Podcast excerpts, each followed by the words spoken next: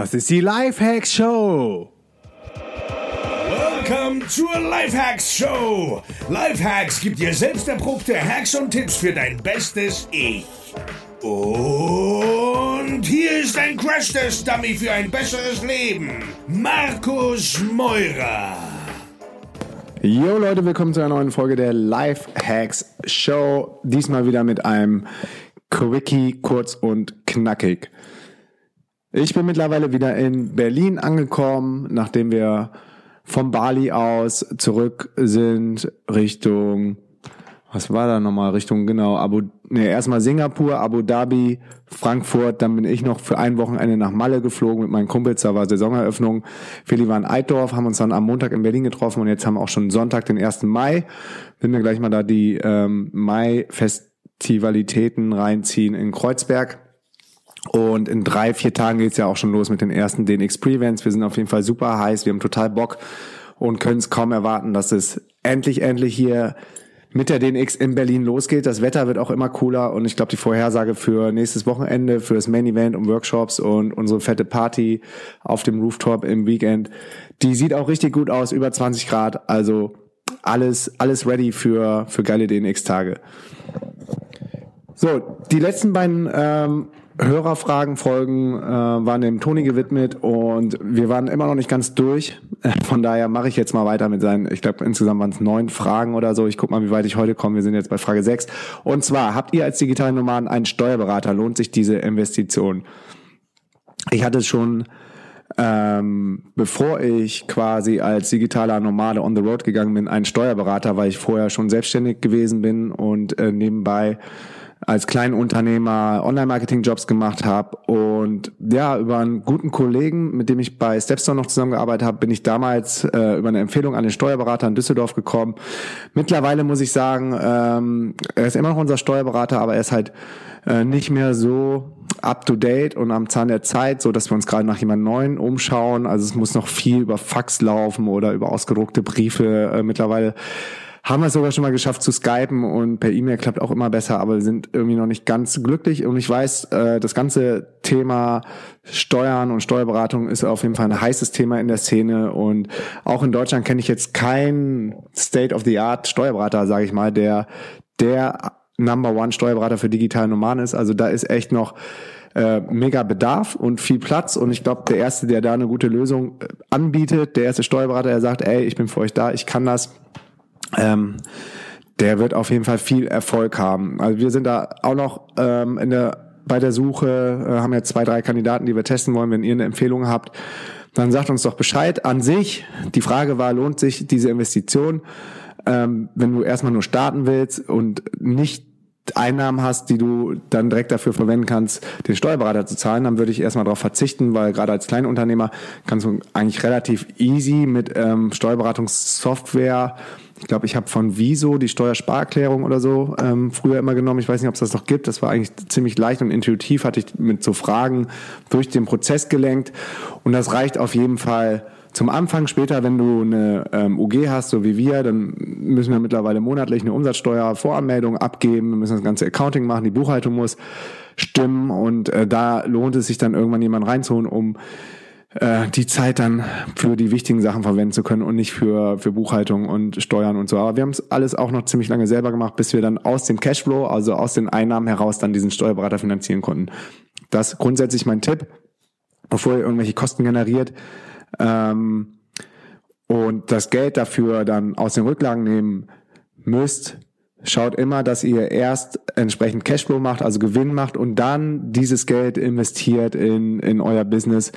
Ansonsten geht ihr ins Minus und das ist kein, kein profitables äh, Lean Startup Konzept mehr. Von daher nur ein kleines Beispiel. Ich, mir fallen super viele Leute ein, die jetzt irgendwie gerade am Anfang sind und starten und das Wichtigste für diesen Logo für 400 oder 500 Euro äh, von irgendwelchen Geld, was sie noch gar nicht eingenommen haben. Das finde ich einfach übertrieben, wenn man so mal überlegt, wie unser Logo von der DNX entstanden ist. Das war einfach nur ein Platzhalter in einem HTML-Template. Haben da also nichts für bezahlt, mehr oder weniger. Oder Conny von Planet Backpack hat sich ihr Logo jetzt, mittlerweile hat sie, glaube ich, ein Redesign gemacht letztes Jahr, aber davor hat das, glaube ich, fünf Jahre gut funkt oder drei Jahre gut funktioniert. Dann hat sie irgendwie ein Microsoft Word oder so designt. Also das Logo wird nicht der entscheidende Punkt sein, ob euer Business erfolgreich wird oder nicht. Und da würde ich dann grundsätzlich erstmal die Kosten im Griff haben, halten. So, jetzt sind wir ein bisschen abgeschwenkt. Darum weiter zu Frage 7. Ähm, Thema Rechte. Habt ihr den Namen DNX sichern lassen und wie? Ist die Lifehacks Cartoon Figur Illustration von dir auch geschützt? Wo muss kann man solche Sachen schützen lassen? Gibt es sowas wie ein Marken- und Patentamt?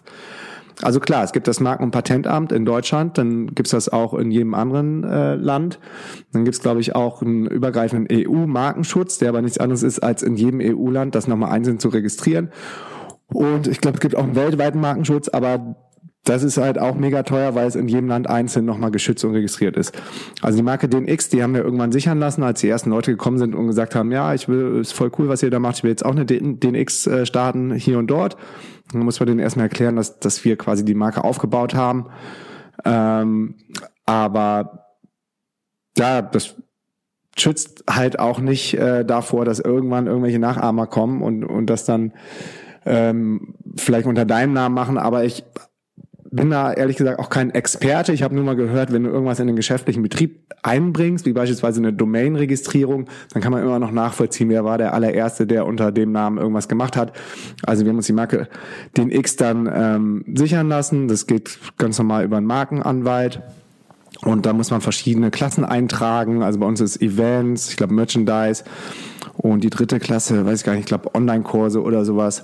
Also um uns da irgendwie möglichst breit und, und offen auf, aufgestellt zu sein. Ähm, die Lifehacks Cartoon-Figur, die ist von meinem guten Kumpel Mars Dorin, der wirklich, wirklich ähm, talentiert ist. Den verlinke ich auch in den Shownotes. Ähm, den habe ich beauftragt, das zu machen. Die ist jetzt nicht geschützt, aber ich wüsste auch nicht, warum jemand anderes da mein, mein Cartoon-Bild äh, nehmen sollte. Aber wenn ihr selber Bock habt auf so ein geiles Podcast-Cover oder whatever für ein äh, E-Book-Title hat er, glaube ich, auch schon illustriert. Ähm, der ist echt richtig, richtig gut und richtig fit und hat einen sehr eigenen Style. Ich verlinke die Website in den äh, Shownotes, dann könnt ihr euch ja mal anschauen, was der Mars sonst so für coole Sachen macht. Ähm, ja, so viel zum, zum Thema Recht. Zum Glück ist uns da irgendwie noch nicht viel passiert und ich glaube auch das meiste ist irgendwie immer Bange machen und letztendlich, ja, also ganz selten, dass ich da mal gehört habe, dass da irgendwie Stress gab wegen, wegen irgendeiner Sache. Nächste Frage, weißt du eventuell, welche Dinge man beachten muss, wenn man, ich gucke gerade mal, sieben Minuten, wir haben auf jeden Fall noch Zeit, äh, wenn man nebenberuflich sein Business aufziehen möchte. Ähm, ja, also wenn du nebenberuflich starten willst, so wie so wie ich damals äh, neben dem Hauptberuf, dann äh, brauchst du auf jeden Fall ein Gewerbe. Das ist aber ziemlich unkompliziert. Ich glaube, das kann man mittlerweile sogar online anmelden.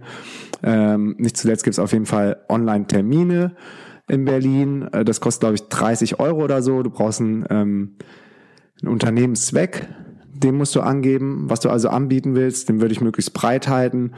Und dann kannst du schon ganz normal starten. Also du bist als Kleinunternehmer auch von der, von der Umsatzsteuer ähm, befreit.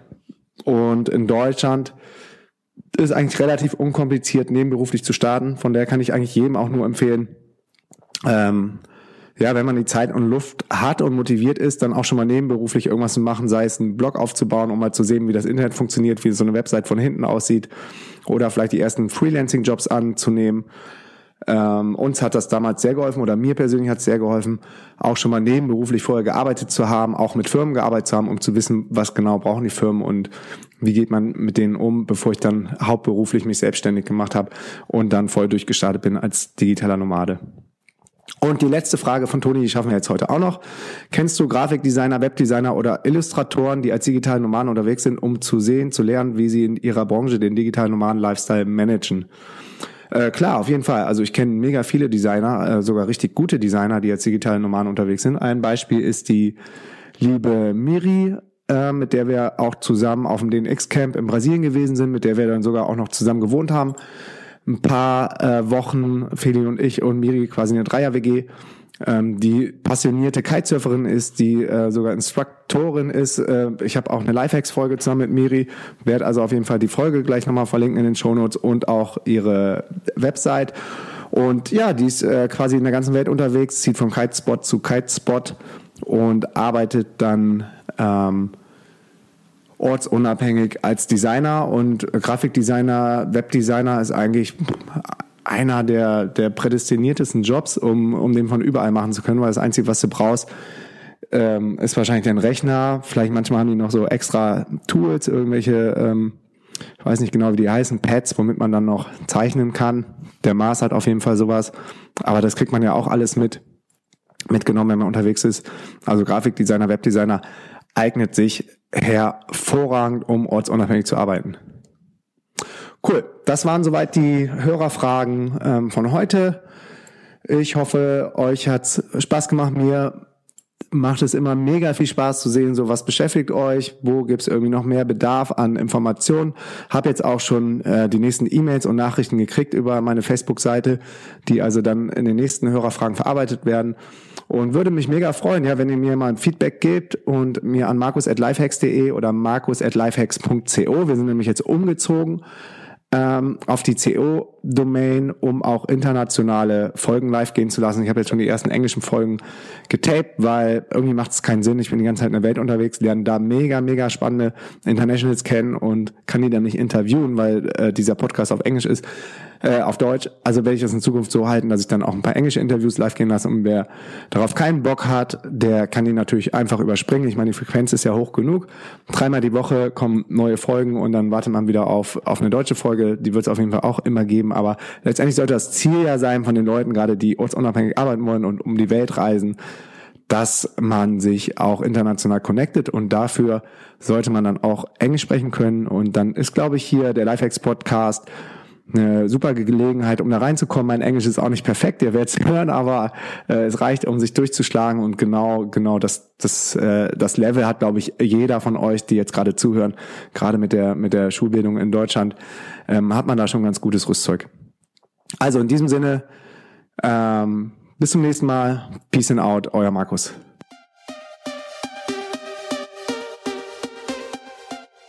Yo Leute, das war eine neue Folge der Lifehacks Show. Wenn euch die Show gefällt, hinterlasst mir bitte eine Rezension auf iTunes und liked meine Facebook-Seite unter facebook.com slash Moira Markus. Vielen Dank für euren Support und viel Spaß bei allem, was ihr gerade noch macht. Peace and out.